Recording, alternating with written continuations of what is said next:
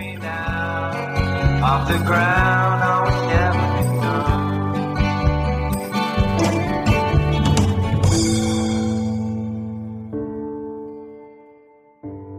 Hallo und herzlich willkommen zum Wortkollektiv Podcast. Ich bin Friederike und mir gegenüber sitzt Svenja. Hallo, und bei mir ist heute Lena zu Gast und einige von euch kennen Lena vielleicht noch. Sie war nämlich vor ungefähr einem Dreivierteljahr, du hast gerade gesagt, an Pfingsten letztes Jahr Ja. ähm, kam die Folge mit dir raus. Es war die Folge Nummer 9 durch die Brille Gottes schauen. Da warst du auf jeden Fall schon mal zu Gast im Wortkollektiv Podcast. Und ähm, ich stelle dich aber trotzdem noch mal kurz vor für diejenigen, die die Folge nicht gehört haben oder die es wieder vergessen haben, denn es ist ja auch schon eine Weile her.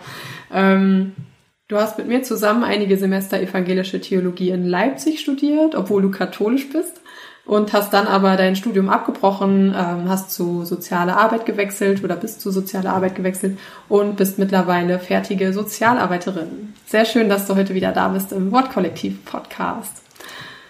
Ähm, damals, als du mit uns die Aufnahme gemacht hast, hattest du eine Geschichte mitgebracht, die du zu einem Bibeltext geschrieben hattest. Und anschließend haben wir dann darüber gesprochen, wie du zu dieser Geschichte kamst, was deine Gedanken zu dem Bibeltext waren. Und ähm, heute sprechen wir über das Thema Sprachlosigkeit. Und das klingt jetzt erstmal so, als hätte das nicht so viel miteinander zu tun, aber tatsächlich war es so, dass du nach unserer Aufnahme letztes Jahr in oder unter anderem durch diese Aufnahme in so einen äh, Gedankenprozess oder Nachdenkensprozess äh, gekommen bist über das Thema Sprachlosigkeit. Wieso? Also das war so, dass ich ähm, nach dem letzten Podcast, nachdem ich auch über den Text danach auch geredet habe, irgendwie gemerkt habe, ja, das, was ich gesagt habe, ist vielleicht an manchen Stellen ganz klug, aber eigentlich gab es viele Momente der Sprachlosigkeit für mich. Also ich wusste nicht, wie ich gut über meinen Text reden kann oder wie ich so über den Text reden kann, dass alle Menschen meinen Gedankenprozess irgendwie nachvollziehen können und dass es so ähm, das Ganze wahrhaftig und authentisch beschreibt. Ich hatte teilweise das Gefühl, Worthülsen zu benutzen oder meine Gedanken nicht so ganz greifen zu können. Und es hat mich voll geärgert, weil mir der Text an sich sehr wichtig war. Und ich wollte so gerne, dass andere Menschen auch meinen Gedankenprozess irgendwie nachvollziehen können und nicht meine Worthülsen nur hören können. Und ja, genau. Und dann habe ich angefangen, mir Gedanken zu machen, woher kommt es eigentlich, dass mir Sprache so wichtig ist und trotzdem auch manchmal verloren geht. Es ist so wie, also genau, man schreibt ja oft einen Text oder eine Geschichte gerade deshalb, weil einem für eine bestimmte Sache so die Worte fehlen. Und wenn man dann über diese Geschichte sprechen soll, dann ist das schnell so unzufriedenstellend, weil man so merkt, dass ich habe ja gerade versucht, das in andere Worte zu fassen, so Ja. soll das aber jetzt nochmal erklären. Ja, gerade dieses Erklären, so ähm, auch dann so dieses dieses Verbinden von meinen irgendwie emotionalen Gedanken mit diesem Bibeltext und der Bibeltext, der war auch so sehr ähm, ja, wie kann man das sagen, rational aufgebaut und ich konnte das dann nicht so nicht so gut, wie ich das gespürt habe, irgendwie verbinden. Ähm, ja, das Deckte war so sich, ein deckte sich dann nicht mit dem Gefühl, das du dazu hattest, dass du ausdrücken ja, wolltest. genau. Ja, du hast ähm, daraufhin jetzt über ein Jahr dann fast hinweg eigentlich, oder? Hast du Gedichte geschrieben zu dem Thema Sprachlosigkeit, um dieses äh, Gefühl der Sprachlosigkeit in Worte zu fassen. Und diese Gedichte hast du in oder jetzt in drei Kategorien sozusagen eingeteilt äh, nachträglich.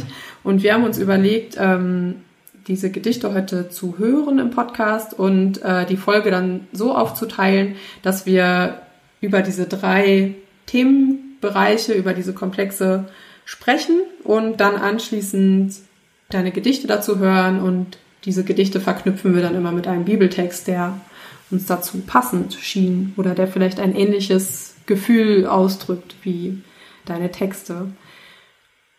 Und der erste Block ist zum Thema oder hat die Überschrift Sprache suchen. Was hat es damit auf sich? Sprache suchen bedeutet für mich eigentlich, mich auf die Suche zu begeben, wie ich die Wirklichkeit oder wie ich das, was ich wahrnehme, eigentlich gut beschreiben kann und wie ich das auch so ähm, beschreiben kann, dass andere Leute, dass es in anderen Leuten resoniert.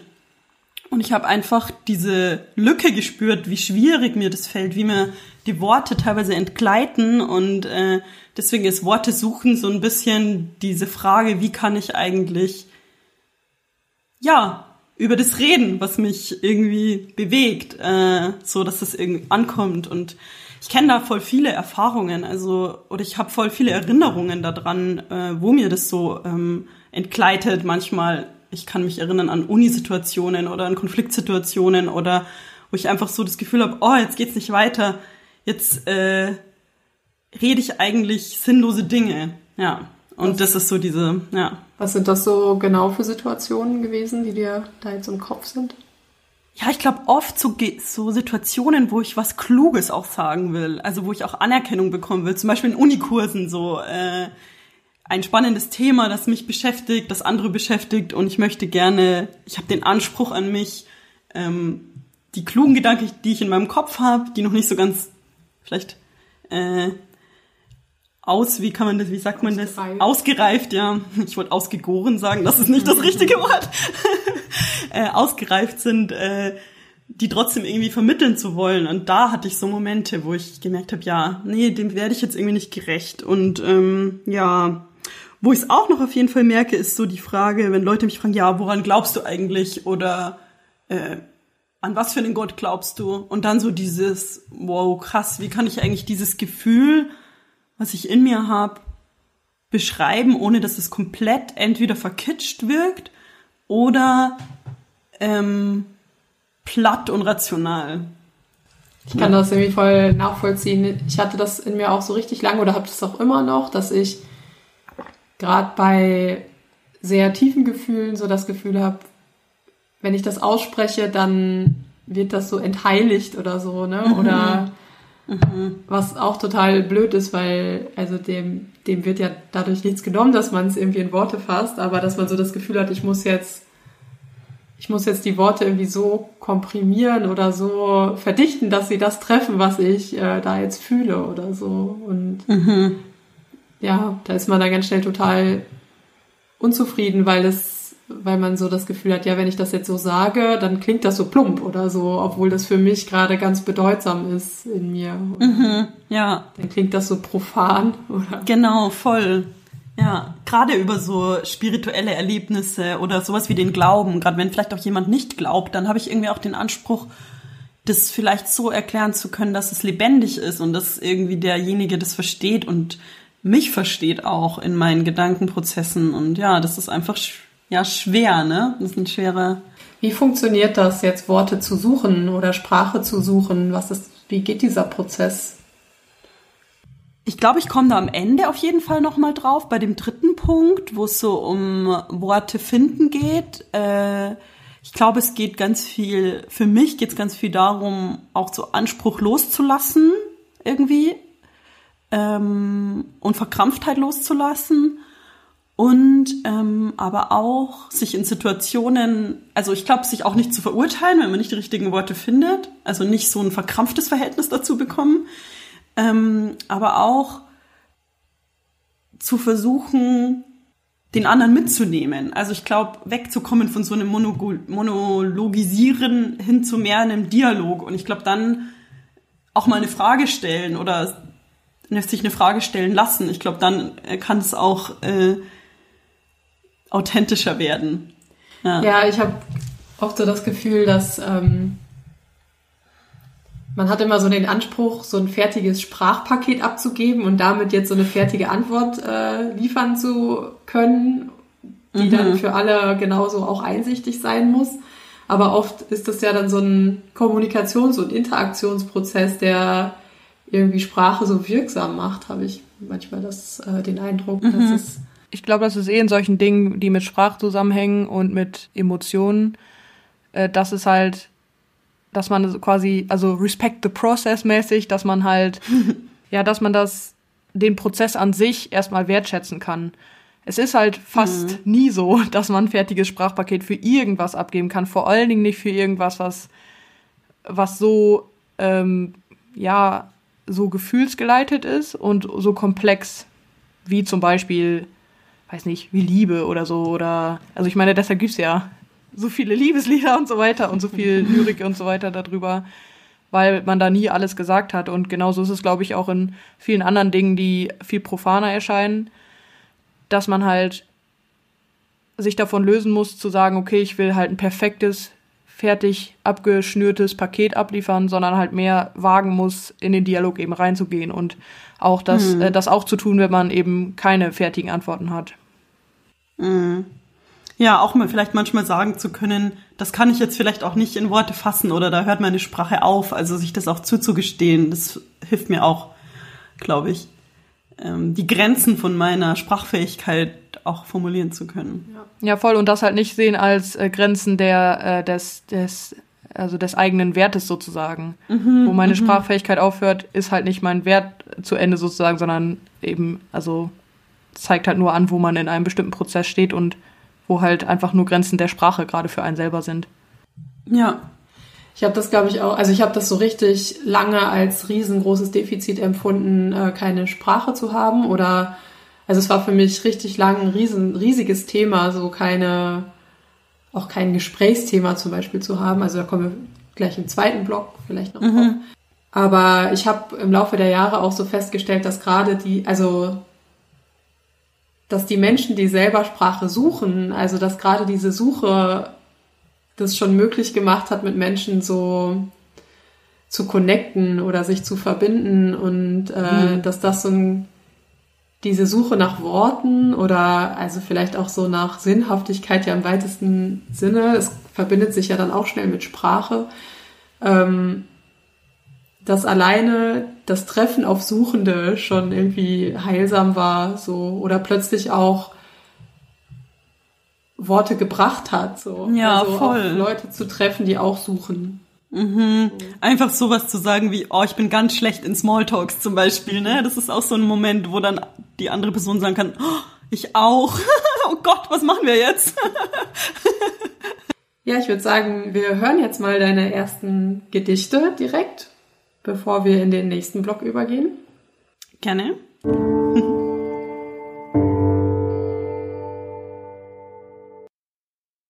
Muttersprache. In jedem Wort liegt die ganze Welt. In jedem Wort sprechen meine Mutter, Großmutter und all die, die vor mir waren, mit mir, durch mich. Umarmung. Ich spreche ein Wort, um die Wirklichkeit zu umklammern. Sie löst sich von mir. Ich bleibe sprachlos zurück. Wirklichkeit. Ich versuche dich zu greifen, zu begreifen. Es ist nicht so, dass du aalglatt bist. Oder ich blind, aalblind. Nur da ist so vieles, so vieles zu sehen und zu fühlen. Gott ist ein lauter Nichts. Ihn rührt kein Nun noch hier. Je mehr du nach ihm greifst, je mehr entwirrt er dir. Von Angelus Silesius. Da sagte Mose zu Gott, Gut, ich werde also zu den Israeliten kommen und ihnen sagen, der Gott eurer Väter hat mich zu euch gesandt. Da werden sie mich fragen, wie heißt er? Was soll ich ihnen sagen? Da antwortete Gott dem Mose, Ich bin, der ich bin.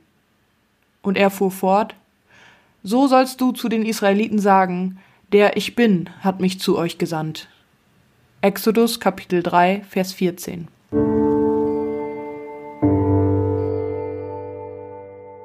Sprache verlieren. Das ist jetzt der zweite Block. Wir sprechen über das Thema Sprache verlieren. Was hat es damit auf sich? Ja, also Sprache verlieren ist eigentlich so, ja, eigentlich eine große Unmachtserfahrung, so erlebe ich jedenfalls. Das sind für mich Momente, in denen ich komplett meine Sprache verliere und gar nicht mehr weiß, was ich sagen kann, soll, also auch gar nicht mehr wirklich Dinge wahrnehmen kann eigentlich.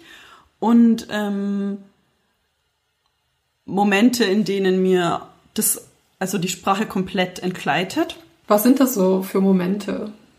Also ich glaube, da habe ich auf jeden Fall schon, ähm, und vielleicht geht es anderen auch so, so erste Erfahrungen in meiner Kindheit. Also meine erste Erinnerung ist, glaube ich, dass meine Schwester mich ärgert. Ich bin irgendwie fünf Jahre alt, meine Schwester ist älter als ich und meine Schwester ärgert mich und piesackt mich mit Worten und ich erlebe so einen Moment, dass ich gar nichts mehr sagen kann und einfach nur, ich kann mich erinnern, ich, ich rauf sie dann an den Haaren oder ich schlag sie und weiß gar nicht mehr, was ich tun soll. Ähm, das ist so, glaube ich, ein Moment, in dem ich, so ein frü sehr früher Moment, ähm, aber auch jetzt, so in meinem jetzigen Alltag erlebe ich das. Ähm, ist auf jeden Fall bei sehr starken Konflikten mit Leuten, die mir sehr wichtig sind, irgendwie. Ähm, dass ich da komplett zumache. Sprachlosigkeit so als Ohnmachtserfahrung ist für mich auf, ist was, was ich öfter erlebe und als sehr belastend empfinde. Ja. Was macht diese Ohnmachtserfahrung aus? Also ich kenne das auch total, dass ähm, also gerade auch in Situationen, in denen ich emotional überfordert bin, dass ich dann halt schweige und dass ich irgendwie gar nichts mehr rauskriege, mhm. ähm, wenn alles irgendwie zu viel ist. Ähm, ich frage mich, warum. Also für mich hat das auch eine ganz besondere Qualifikation von Ohnmachtserfahrung mhm. und von ohnmächtig sein und ich frage mich gerade, warum ist das so oder warum verknüpft, verknüpft sich das auch so mit Sprache? Also man kann, könnte sich ja auch anderes vorstellen, dass man dann irgendwie, weiß nicht, dass man hibbelig wird oder sich nicht mehr bewegen kann. Das gibt's ja auch alles. Mhm. Ähm, oder nicht weiß, wohin mit seinen Händen oder wohin mit sich. Aber oder ich empfinde so Sprach, oder aggressiv mhm. wird, genau. Mhm. Und das gibt's ja auch alles und das ist bei anderen Menschen bestimmt auch anders, aber ich empfinde das auch total so, dass ja, dass ich die so Wortlosigkeit und und auch so ein Kloß im Hals oder ich ich kann jetzt gar nicht anfangen irgendwas zu sagen und es ist auch komplett gar nichts da, dass ich das als ja absolutes mich verlieren oder so mhm. so ein Kontrollverlust auch empfinde, also als einen schlechten Kontrollverlust. Mhm. Es gibt ja auch gute Kontrollverluste, aber ja. Mhm. Und so ein richtiges Gefühl auch so fliehen zu wollen, ne? Oder aus der Situation, aber selbst das auch gar nicht mehr formulieren zu können. Mhm. Ja. Voll die existenzielle Frage, warum ist das eigentlich so krass miteinander verknüpft und warum ist es als auch so eine starke Unmachtserfahrung? Und ich bin da auf keine Antwort irgendwie gekommen. Ich kann mir vorstellen, dass es auf jeden Fall individuell unterschiedlich ist. Also, dass wir das jetzt vielleicht so empfinden, ähm, also dass wir Unmachtserfahrungen sehr stark mit Sprache verknüpfen, aber andere Menschen vielleicht auch andere Unmachtserfahrungen haben und das vielleicht spezifisch in unserer Erziehung liegt und in unserem ähm, Aufwachsen. Ähm, aber ja, ja, das kann ich mir auch gut vorstellen. Also ich merke an oder beobachte sehr stark an mir, dass wenn ich mich auch frage, was ist mir in Beziehungen wichtig, was ist mir in Freundschaften wichtig, dass das, dass ich dann ziemlich schnell sage, ja, ich muss mich gut unterhalten können, ich muss irgendwie eine gedankliche Tiefe mit einem Menschen erreichen oder beziehungsweise sich diese Tiefe irgendwie im Gespräch herstellt, über Sprache ganz oft. Also das sage ich dann halt sehr schnell. Und das ist auch zum Teil sehr richtig oder ich beobachte das, dass das bei den allermeisten Menschen, die mir nahe sind, auch so ist, dass ich das über Gespräch herstelle, diese Nähe. Mhm. Ähm, und dass mir das, glaube ich, auch, oder ich weiß nicht, Fritzi, uns wurde das schon auch vermittelt, oder? Dass so Gespräch was ist, was, also jetzt nicht, dass uns das so gesagt wurde, aber dass wir das, glaube ich, schon so ein bisschen so mitbekommen haben, dass ähm, Gespräche Tiefe vermitteln? Ja, ich glaube, es ist halt so eine Frage von Tiefe, sozusagen, welche Art. Also so, oder vielleicht gar nicht so unbedingt welche Art, aber so, so die Qualität von Tiefe, sag ich jetzt mal, weil es könnte, also so, man könnte ja auch sagen, okay, uns wurde, also einem wurde in der Kindheit sozusagen vermittelt, ges also Gespräch äh, vermittelt Emotionen und das heißt halt, man, also dass man halt sehr ähm, schnell im Konflikt auch ist, weil, also äh, nicht weil man äh, sozusagen, also nicht weil man nicht in eine Beziehung treten will mit jemandem, sondern im Gegenteil, weil das halt Beziehung bedeutet und das ist ja auch eine Ebene von Sprache, die halt sehr große Tiefe Mhm. irgendwie mit sich bringt. Aber diese, sag ich mal, intellektuelle Tiefe, würde ich jetzt mal sagen, oder vielleicht so eine, ich will jetzt nicht sagen rationale Tiefe, aber also eine hohe Emotionalität bergende, rationale Tiefe mit einem Menschen, die halt eine ganz, ganz große Nähe herstellt, ist halt schon was, was man irgendwie, glaube ich, mitnimmt aus seiner äh, Kindheit auch. Und ich glaube, da, das ist halt, ja, ich, also würde ich auch so sagen, es ist halt auf jeden Fall wichtig. Und gerade wenn man halt, wenn man halt erlebt, dass man äh, sehr sensibel ist, was gerade Sprachfähigkeit angeht und halt merkt, okay, in äh, emotional ähm, fordernden Situationen werde ich sprachlos, ist es, glaube ich, besonders wichtig, dann ein Gegenüber zu haben in Freundschaften oder Beziehungen, dass das halt äh, damit halt umzugehen weiß und da halt nicht drüber mäht oder so, sondern da halt auch eine gewisse Sensibilität hat. Gleichzeitig würde ich aber auch irgendwie, also so, wenn wir über Sprachlosigkeit reden und über und über Ohnmachtsgefühle würde ich jetzt einfach auch noch mal so das Gefühl von Scham mit äh, reinwerfen, weil ich habe so das Gefühl, gerade Ohnmacht und gerade Sprachlosigkeit ist für mich ganz oft mit so einem Gefühl von Scham verbunden. Also äh, das löst nicht aus, dass ich mich schäme, sondern wenn ich mich schäme, werde ich auch sprachlos. Also es ist halt irgendwie das absolute Ohnmachtsgefühl für mich, Schamgefühl. Und da dann vielleicht auch noch mal den Zusammenhang zur Sprachlosigkeit herzustellen. Ähm, mir ist gerade noch ein Punkt eingefallen, den ich spannend finde beim dem Thema Erziehung, was jetzt nicht unbedingt mit Scham zu tun hat, aber vielleicht können wir dann, ähm, vielleicht ergibt sich doch auch. Ich wollte es auf jeden Fall noch ähm, noch teilen, ähm, weil ich eben im Laufe von dem äh, Prozess, wo ich mich jetzt mit Sprachlosigkeit beschäftigt habe, gemerkt hat, ich komme auch teilweise nicht so richtig auf den Punkt. Also ja, mir ist Sprache wichtig, aber was ist da eigentlich alles so, was steht da so dahinter? Ähm, habe ich jetzt auch mal mit ähm, mit meiner Mutter über das Thema Sprachlosigkeit, oh nicht rumschlagen, sorry, habe ich jetzt auch mal ähm, mit meiner Mutter über das Thema ähm, Sprachlosigkeit geredet, weil ich ähm, mich so mit ähm, Weitergabe von äh, irgendwie transgenerationalen Traumata beschäftigt habe und ähm, habe auch so mit ihr sie gefragt, was sie für Erinnerungen zum Thema Sprachlosigkeit hat, gerade weil ich mir vorstellen kann, dass die Nachkriegsgeneration da einfach sehr viele ähm, sehr, sehr viele Erfahrungen in diese Richtung gemacht hat, weil ja über sehr viel nicht geredet wurde. Und äh, meine Mutter konnte da auch total andocken an diesem Thema und konnte da ganz viel dazu sagen, zum, also konnte zum Thema Sprachlosigkeit sehr viel sagen und hat auch erzählt, dass zum Beispiel ihre Mutter sie auch bestraft hat mit Sprachlosigkeit, also auch drei, vier Wochen lang nicht mit ihr geredet hat, beispielsweise als Strafe. Ähm, und äh, dass meine Mutter daher auch äh, Wertschätzung und Sprache sehr miteinander verknüpft. Und so ist es auf jeden Fall bei mir auch. Und, ähm, und da knüpft es dann vielleicht auch wieder an Scham an, dass eben dieser Verlust von Wertlosigkeit, den man dann empfindet, auch in dem Moment so ein Schamgefühl ist. Ja. Also einmal so von der Seite mit mir wird nicht gesprochen. Das kann halt Scham auslösen, weil man, also weil dir halt suggeriert wird, du bist es jetzt nicht wert, dass ich mit dir kommuniziere sprachlich. Und andersrum gibt's das eben total auch, so dieses ich, ich schäme mich und kann dann erstarre irgendwie, kann nicht mehr sprechen. Und ähm, mir ist irgendwie so eine Situation eingefallen, das ist total, äh, also hat, nee, hat eigentlich gar nicht so viel, doch, hat auch mit Scham zu tun äh, im weitesten Sinne, aber das war so auch so eine, ich, so eine Kindheitserfahrung, musste ich so dran denken, als du deine, auch von deiner Kindheit erzählt hast. Ähm, ich war mit unserer großen Schwester in so einem Blockflötenkreis früher. Und ich war in so neuen und fremden Umgebungen und die waren alle älter als ich und so, da war ich dann immer total schüchtern. Und dann äh, wurde ich da irgendwie vorgestellt oder es wurde halt gesagt, ja, Svenja ist jetzt neu hier und ähm, kannst du dich vielleicht mal vorstellen und so. Und dann habe ich halt nichts gesagt.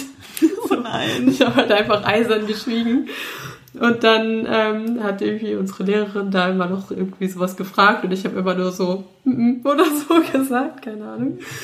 Und unserer großen Schwester war das halt mega peinlich und ich weiß noch, wie wir halt nach Hause kamen und sie dann sofort, boah, das war so peinlich und Svenja hat echt überhaupt nichts gesagt und äh, so. Und ich weiß noch genau, wie das Gefühl so in mir war, so dieses irgendwie, nee, ich kenne die alle nicht und ich, da kommt jetzt einfach gerade nichts raus und dieses Gefühl, äh, das, das kenne ich auch heute ich manchmal noch, wenn so, ja, wenn Situationen einfach, ja, wenn ich mich da plötzlich irgendwie fremd fühle oder unwohl oder so. Ne?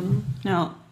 Ja, das führte, führte bei mir schon auch echt dahin, dass ich ähm, wirklich meinen ganzen Selbstwert zum Teil darüber äh, gemünzt habe, ob ich Sprache habe, ob ich irgendwie über etwas sprechen kann, über Themen und ähm, und auch irgendwie echt ganz lange, wie ich vorhin ja auch schon meinte, alle Beziehungen eigentlich daran immer gemessen habe, so, ne? Wie kann ich mit jemandem reden? Und ich habe eigentlich erst kürzlich die Erfahrung gemacht mit einem Menschen, dass man auch, dass man Tiefe auch anders herstellen kann, so, ne? Dass das nicht immer nur heißen muss, ich unterhalte mich jetzt über irgendwelche tiefen Themen. Also manchmal ja im Gegenteil, ich empfinde auch bei manchen Worthülsen oder bei manchen Schaumschlägereien sozusagen empfinde ich halt auch eine ganz große Abwehr dagegen oder eine so eine Pseudotiefe oder dass das eigentlich ganz belanglos ist am Ende und dass äh, ja, dass sich Tiefe irgendwie manchmal dann doch auch anders erzeugt Mhm. im Raum, also über Stimmung, über Emotionen, die man irgendwie an dem anderen wahrnimmt, über die man dann auch wieder spricht vielleicht, aber ähm, dass das schon auch mehrdimensionaler sein kann. Das war für mich so voll der Aha-Effekt, Effekt, weil ich glaube, ich mein ganzes Denken so über dieses Sprechen ähm, gemünzt habe und ja, das ist schon irgendwie so ein, hat so eine krasse Dominanz irgendwie in unserem Alltag, glaube ich. Ich glaube auch sehr in unserem Kulturkreis, Genau, auch so ja. ähm, Europa, aber auch so, ja, ähm, wir haben studiert und irgendwie äh, da passiert alles über Sprache, über kognitive Leistungen und äh, danach werde ich auch irgendwie bewertet. Ne? Auch so in Uni-Situationen habe ich das auch mir oft, sehr oft gedacht, dass ich halt so eine Bewunderung zum Beispiel empfunden habe für Leute, die so sprachfähig sind und dann mich ganz klein gemacht habe, weil ich das nicht so bin. Und, aber dann auch gar nicht wirklich in dieses Spielerische, jetzt probiere ich es ausgekommen bin, sondern wirklich in eine Blockade. Und das finde ich halt so schade, dass es nicht so ein, ja, okay, ich bin jetzt aber hier auch Erstsemester, ich mache jetzt einfach mal irgendwas, die sollen mir mal zuhören. Das ist nicht da drin gemünzt, sondern eher so, dann sage ich ja halt jetzt gar nichts, Gefühl. Ja. Ich kenne auch dann beide Situationen. Entweder man sagt dann halt gar nichts oder auch wie du vorhin meintest, ähm, manchmal möchte man irgendwie gerade auch so richtig gerne was sagen oder man hat das Gefühl, ich hatte eigentlich einen guten Gedanken und den möchte ich jetzt unbedingt, ich möchte, dass der jetzt gesehen wird oder ich möchte im Grunde eigentlich wahrgenommen werden damit.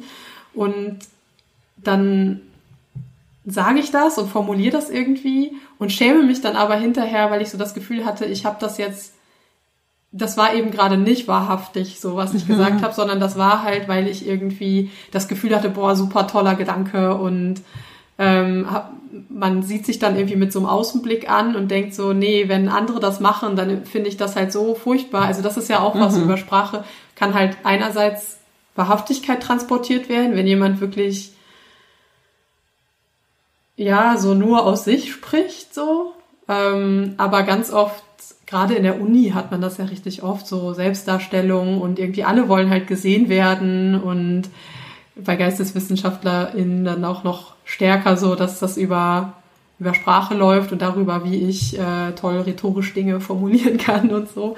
Ähm, und dass gerade das ja, wenn man das bei anderen beobachtet, dass sie jetzt ähm, sich damit so profilieren wollen, dass man dann so das halt ganz unangenehm findet oder halt Sprache dann eben auch ja so wie sagt man, also dass man halt jemanden überhaupt nicht sympathisch findet, weil der jetzt so und so in so einem Duktus spricht oder so. Ne? Und wenn ich das dann bei mir sehe oder bemerke, dass ich das mache, dann schäme ich mich unheimlich doll mhm. hinterher dafür, wenn ich so merke, das, was ich gesagt habe und wie ich gesprochen habe, war nicht echt und es war, hatte irgendwie so einen Zweck, dass du wolltest, dass andere denken, du bist aber klug oder das war was, was die sich für Gedanken machen. Ja, ich glaube aber, das ist auch ein echt hoher Anspruch. Also ich glaube, also da, dass man da schon so an einem Punkt ist, also ich kenne das auch, aber ich glaube, da ist man dann schon so an einem Punkt, wo man wirklich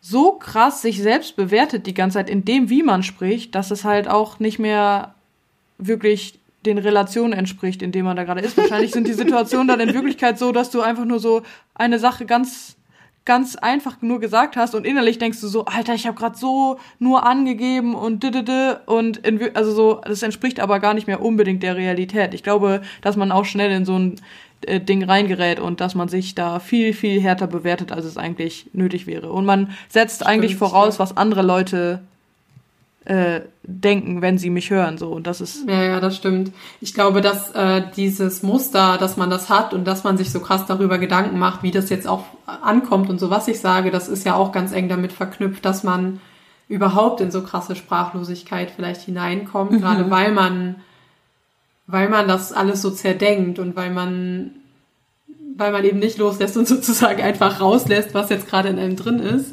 Ähm, ja, sondern eigentlich ist ja gerade dieses so, so sehr da, darüber nachdenken, dass, dass man da, also das kommt oder führt dann schnell dahin, dass man sehr gefangen ist in seinem eigenen Denken und in seinem eigenen Sprachgefängnis eigentlich. Ja, voll. Ich finde Sprachgefängnis ist das äh, perfekte Wort dafür, weil es eigentlich im Prinzip man sich auch total vor dem anderen verschließt und eigentlich vor, vor allen Gefühlen auch verschließt weil man ja wirklich nur noch in seinem Kopf ist und nur noch irgendwie im Bewerten, sich selbst sehen, wie der andere einen sieht, gleichzeitig den anderen sehen, wie, also ist ja einfach nur noch richtig kompliziert alles. Ja, und das ist halt auch überdreht, ne? Das bringt halt niemandem was. Also ich glaube wirklich, da hm. hört es dann auf, äh, gut zu sein für wen auch immer. Also wirklich, das glaube ich halt wirklich. Also wenn man halt, also da kann man sich so schnell in so eine Spirale reindenken, die wirklich dann auch nichts mehr mit, mit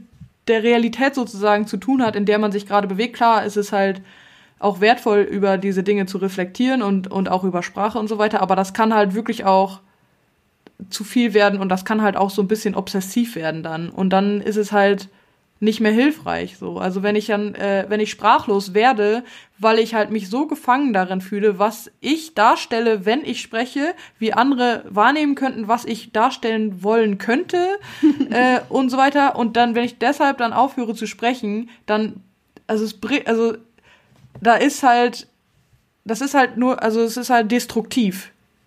Ja, es ist mega destruktiv. Aber ich glaube, gerade das ist ja das Problem, ne? dass man, also ja, man, wenn man sich das bewusst macht, dass es ja auch ein Problem ist, dann kann man sich auch daraus befreien. Und ich glaube dann, also kann man ja auch einen Weg rausfinden aus diesen Momenten der Sprachlosigkeit. Aber gerade das macht ja diese, dieses Ohnmachtsgefühl auch mit aus, ne? dass man, also, dass man es halt nicht schafft, einem Impuls irgendwie nachzugeben und zu sagen und das einfach unmittelbar zu formulieren und zu sagen, ich fühle mich jetzt halt einfach nicht wohl oder mir fehlen gerade, also alleine auszusprechen, mir fehlen gerade die Worte, löst ja eine Situation ganz oft schon auf, ne? Aber dass man sich halt, also bei, ich kenne das halt oft, dass ich dann dieses Gefühl, das ich habe, dass das sofort gedanklich eingeholt wird und ich dann halt das Gefühl habe, ich kann es jetzt nicht mehr unmittelbar rauslassen und wenn ich es jetzt formuliere, dann bleibt mir das so im Hals stecken, weil ich es nicht aussprechen kann. Und ich glaube, gerade das macht dann ja dieses Sprachgefängnis so aus, dass man sich dann so ohnmächtig fühlt, weil man vielleicht auch schon zu viel direkt mit drüber nachgedacht hat. So, mhm. ne? Und dann ja, mhm. muss man irgendwie Strategien entwickeln, sich davon daraus zu befreien. Mhm ich glaube, was wir erleben, wenn wir uns sprachlos fühlen, ist halt auf jeden Fall, hat nicht mehr nur noch was mit Sprache zu tun, sondern mit so tiefen äh, Kindheitserinnerungen oder mit äh, Erlebnissen, die man hatte, die nicht schön sind und die dann in so einem Moment irgendwie wieder hochkommen. Ich will das jetzt nicht überpsychologisieren und sagen, in jedem Unikurs, in dem man nicht mehr sagen kann, was man sagen will, äh, hat man eine irgendwie schlimme Kindheitserinnerung oder so. Aber äh, ich glaube trotzdem, dass es was ist, worüber wir jetzt nicht mehr auf einer Sprachebene nachdenken können, sondern einfach eine auch eine Verletzung oder ja ein, ja eine Unmachtserfahrung, die mehr ist als nur ich finde jetzt nicht gerade das richtige Wort und die richtige Konjunktion, so um einen Satz zu verbinden, sondern ja. Bevor wir uns jetzt zu sehr im Thema Sprache verlieren verlieren, hören wir jetzt deine Gedichte zum Thema Sprache verlieren.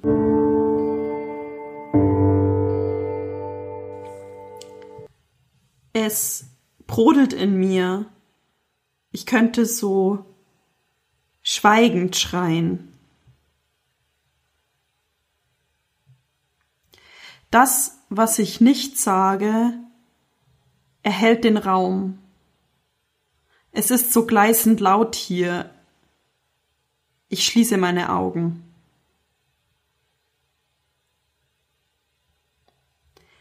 Steuererklärung. Ich sitze staunend vor meinem Schweigen. Es erklärt sich mir nicht.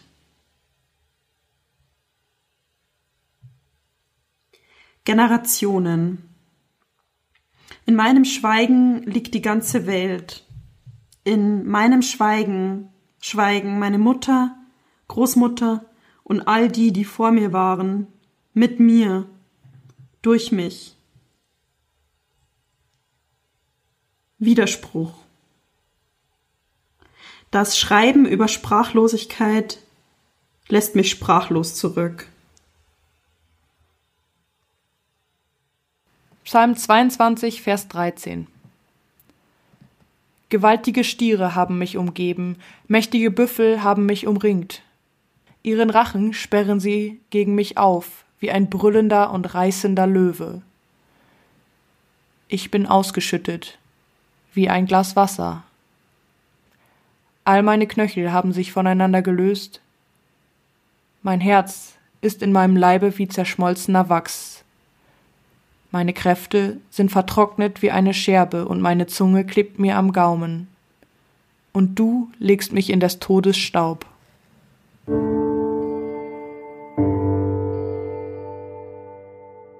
Sprache wiederfinden.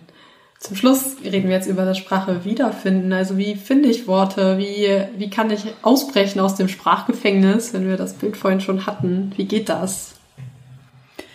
Ja, ich glaube, für mich ist es ein Loslassen von der eigenen Anspannung, die wir auch vorher beschrieben haben in diesem äh, rationalen Wirrwarr, in dem man sich befindet, und versuchen hinzukommen zu der Emotion, ähm, die da ist. Ähm, und auch so ein bisschen diese eigene, also ich sehe da total viele Punkte. Also zum einen wirklich dieses Emotionen und zum anderen aber auch diese eigene ähm, Fehlertoleranz irgendwie einfach akzeptieren und so einen lockereren Umgang damit finden. Ähm, und was ich einen total wichtigen Punkt finde, was ich ja am Anfang auch schon gesagt habe, ist Dialog. Also zum Du zu kommen und nicht alle Erkenntnisse selber haben zu müssen. Sich auf dieses Du auch einzulassen und nicht zu denken, ich muss selber alle Antwort jetzt haben, sondern erstmal, also Fragmenthaftigkeit auch zuzulassen und seine Fragmente erstmal dem Gegenüber auch zu präsentieren und so zu interagieren miteinander. Ja, das sehe ich total. Also gerade jetzt, als ich so den ersten Teil von den Gedichten vorgelesen habe, dachte ich mir so, ja, ich finde, die, die sind fragmenthaft und jetzt, nach, nach unserem Gespräch, würde ich die wahrscheinlich auch anders schreiben und würde ich vielleicht andere Punkte nochmal reinbringen. Aber ich habe sie jetzt mit ins Gespräch gebracht und das sind sie halt und darüber haben wir jetzt ein spannendes Gespräch und es passt auch so. Es muss nicht perfekt sein, weil eigentlich ist ja Perfektion auch langweilig. Total. Ich finde immer, ähm, genau wenn ich irgendwelche Texte schreibe oder Gedichte oder sowas, dann sind sie für mich immer richtig und fertig, wenn ich halt in dem Moment, wenn ich diese Zeilen lese, diese Emotionen wiederempfinden kann, die ich empfunden habe, als ich schreiben wollte. Und das ist dann oft hinterher denkt man sich so, oh, vielleicht, oh nee, irgendwie, was hast du denn da für Gedanken gehabt oder für, da bist du ja jetzt viel weiter, aber trotzdem schafft man es ja manchmal, sein Gefühl irgendwie in eine Zeile zu gießen, die dann in dem Moment halt mit sich für einen selbst mit einem Gefühl verknüpft und dann ist das irgendwie richtig und Genau. Und so ist es auch dann in einem Gesprächsmoment einfach. Ne? Es ist in dem Moment richtig, das, was ich sage, ähm, auch wenn es vielleicht eckig und mal verletzend ist, ähm, verletzend für sich selbst oder verletzend für andere, im Zweifelsfall besser raus als reinfressen. Ja. Also besser rauslassen als, ja.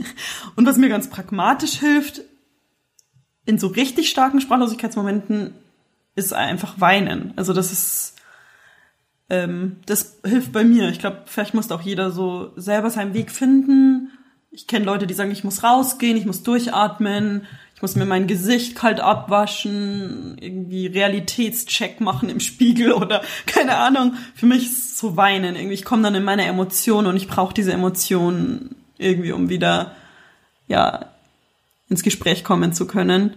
Ähm, das geht nicht immer. Also das kann ich am besten in Zweier-Situationen. Ich glaube, das ist echt immer eine Form von rausbrechen. Ich glaube halt echt, dieses Alleine sein damit macht es halt auch erst zu einem Gefängnis sozusagen. Also sobald man da halt raustritt und in Dialog tritt, ist das halt schon mal der erste Schritt, der halt von einem verlangt, sich zu öffnen, was halt schwierig ist, aber und äh, das andere, was, was man dann halt ne, in diesem absoluten Sprachlosigkeitsgefühl macht, also wie du sagst, eben weinen oder, oder rausgehen oder so, sind ja alles Dinge, die einen irgendwie wieder rausreißen. Das sind ja immer irgendwelche, ja, man lä lässt ja entweder was raus sozusagen oder man lässt halt was in sich rein, indem man halt irgendwie neue, äh, neue Reize und so, sich neuen Reizen aussetzt und so weiter. Also es ist irgendwie immer eine Form von Unterbrechung oder Ausbrechen.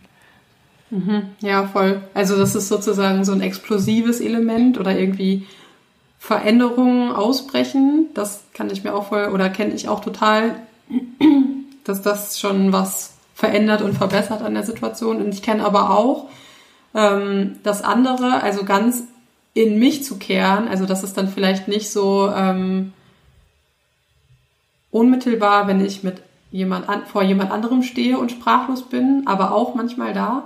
Aber ähm, dass ich sozusagen ein Gefühl habe und ich möchte dafür Worte finden und ich bin mit allem unzufrieden, aber dann bin ich zufrieden, wenn es so ein implosives Element bekommt. Also einmal Explosion ausbrechen aus einer Situation mit jemandem, aber ich kenne auch das Implosive, dass ich, wenn es sich irgendwie in mir verdichtet und ich mich ganz in mich kehre und, und zur Ruhe bringe und bei mir bin, so, dass auch das dann dazu führt, ähm, dass ich ausbrechen kann aus Sprachlosigkeit. Also ich kenne das zum Beispiel auch ähnlich in der Erfahrung vom Gesang so. Also das war immer was, was bei meinem Gesangsunterricht auch total oder bei meiner Gesangslehrerin immer so das Thema war, so zu implodieren und nicht, man will beim Singen ja auch immer so raus, man will es irgendwie mal rausbrüllen sozusagen, seine Emotionen und möchte dann irgendwie laut halt singen. Ähm, und das war immer so, das war immer total un also nicht zufriedenstellend, wenn man das so gemacht hat, sondern meine Lehrerin hat dann halt auch immer so so saugen, so, ne? Also immer so und so, du musst das verdichten irgendwie in dir und dann wie so eine Implosion irgendwie rausbringen. Und das hat mir immer total geholfen. Oder dieses Gefühl, was ich dann da hatte, war irgendwie ein viel intensiveres und so, dass ich das Gefühl hatte, ich kann jetzt das so kanalisieren und in so einem konzentrierten Faden rausbringen. Und so geht's mir auch, wenn ich, wenn ich irgendwelche Worte finde, die was ausdrücken, was ich gerade sagen möchte. Aber das ist dann eher so ein Moment ganz mit mir allein, wenn ich danach ringe, Worte zu finden für ein Gefühl. Aber gleichzeitig ist es für mich auch immer so ein Idealzustand, den ich auch mit einem anderen Menschen haben will. Also, dass ich das schaffen kann mit einem anderen Menschen zusammen. So, weil ich glaube, Gegenüber ist halt ganz schnell so Irritation, das so dann dazu führt, dass wir eben so verspannen und eben gerade nicht loslassen können, so wie du halt gerade meintest. Sondern dass wir irgendwie immer ganz woanders noch sind und denken so, oh, was sind jetzt Anforderungen auch an mich oder was kommt da auch gerade an Reizen auf mich zu? Und es irgendwie so zu schaffen, bei mir zu bleiben, ähm, dann kann ich auch ganz anders in Interaktion treten, glaube ich, und und gerate gar nicht erst so rein in diese Gefangenschaft. Ich habe auf jeden Fall ein neues Wort gelernt, implodieren. das kannte ich noch nicht, aber das Wie finde der ich richtig schön. Früher, äh, der, der durfte doch immer nicht runterfallen, weil der dann impl- implodiert. Das habe ich auch im Echt? Kopf, das Bild. Kann das sein, dass es bei uns einen Physiklehrer gab, der dieses Bild sehr exzessiv benutzt hat? Ja, ne? Ich glaube schon, ja. Ich glaube, ja, ja, ja. Grüße gehen raus. Ja. Ja, das kenne ich auch auf jeden Fall. Also ich glaube, bei mir ist die Gefahr, wenn ich zu sehr, wenn ich zu sehr implodieren will, dass ich dann äh, mich auch zu sehr zurückziehe. Das kann so eine Gefahr sein, aber ich finde das sehr schön, wie du das beschreibst. Einfach nur mal gucken, was ist eigentlich das mir eigene gerade in der Situation.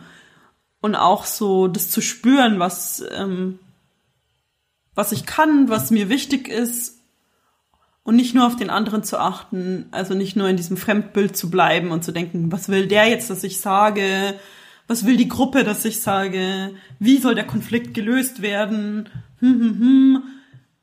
Es gibt diese Optionen, dann so eine imaginäre Liste zu machen, so, sondern das alles wegzulassen und wirklich mal nur auf sich zu hören, das, ähm, das finde ich sehr wichtig. Ähm, und auch ein großes Lernfeld. Voll. Ich glaube, ich finde es wichtig, das noch zu sehen, dass es äh, halt, dass es einem auch nicht immer gelingt und dass es auch in Ordnung ist. Also unser Ideal ist oft, dass wir irgendwas auflösen wollen direkt und irgendwie jetzt muss jetzt muss ich ja irgendwie das schaffen, meine Worte wiederzufinden und äh, brauche ich jetzt eine Therapie oder was ist los so ungefähr, aber auch mal das vielleicht äh, dastehen zu lassen, dass es vielleicht gerade nicht rund ist. Und auch einfach mal nicht souverän zu sein. Das ist Mhm. ja auch immer so die Sache, dass wir das ganz stark mit Souveränität verknüpfen. Und äh, wenn es uns dann nicht gelingt, dann, dann sind wir halt gerade nicht souverän und wir sind nicht irgendwie selbstbestimmt und wir haben die Situation nicht in der Hand. Aber Genau, voll. Und dann finde, befindet man sich halt wieder in dieser Spirale von Bewertung, aus Ja. der es ja wichtig ist, auszubrechen, Ja. jedenfalls meiner Meinung nach. Ja. Deswegen auch entspannt sein, wenn die Worte nicht wieder flutschen, ist auch in Ordnung. Voll. Ja. Das, genau. Ja, jetzt werden wir zum Schluss deine Gedichte zum Thema Sprache wiederfinden.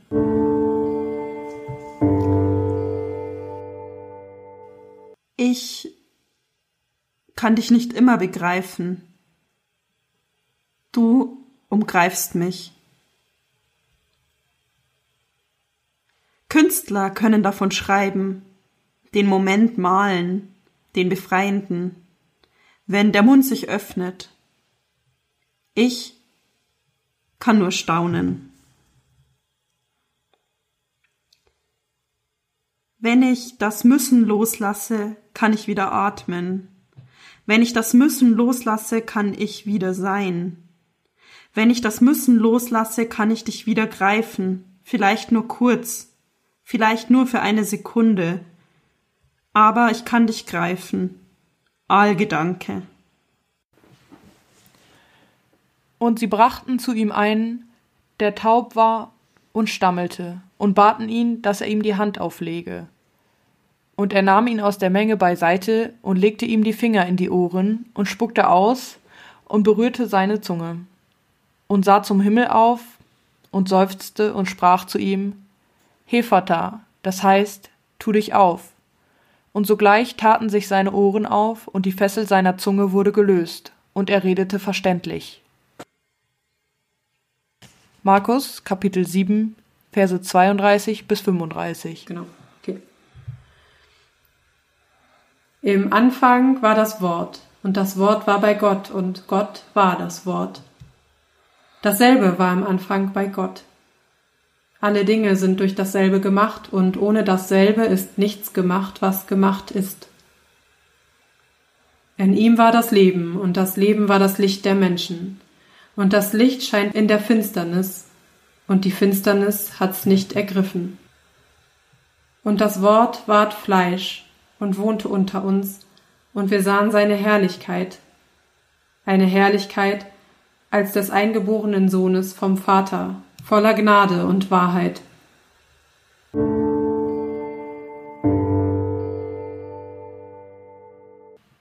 Ja, vielen Dank für das Gespräch, liebe Lena, und dass du wieder im Podcast warst. Äh, danke euch auch fürs Zuhören und äh, wir hören euch in der nächsten Folge in zwei Wochen wieder. Schaut gerne bei uns in den sozialen Medien vorbei und abonniert uns in dem Dienst, wo ihr diese Folge gerade hört. Bewertet uns auch gerne und dann bis zum nächsten Mal. Tschüss. Tschüss. Tschüss.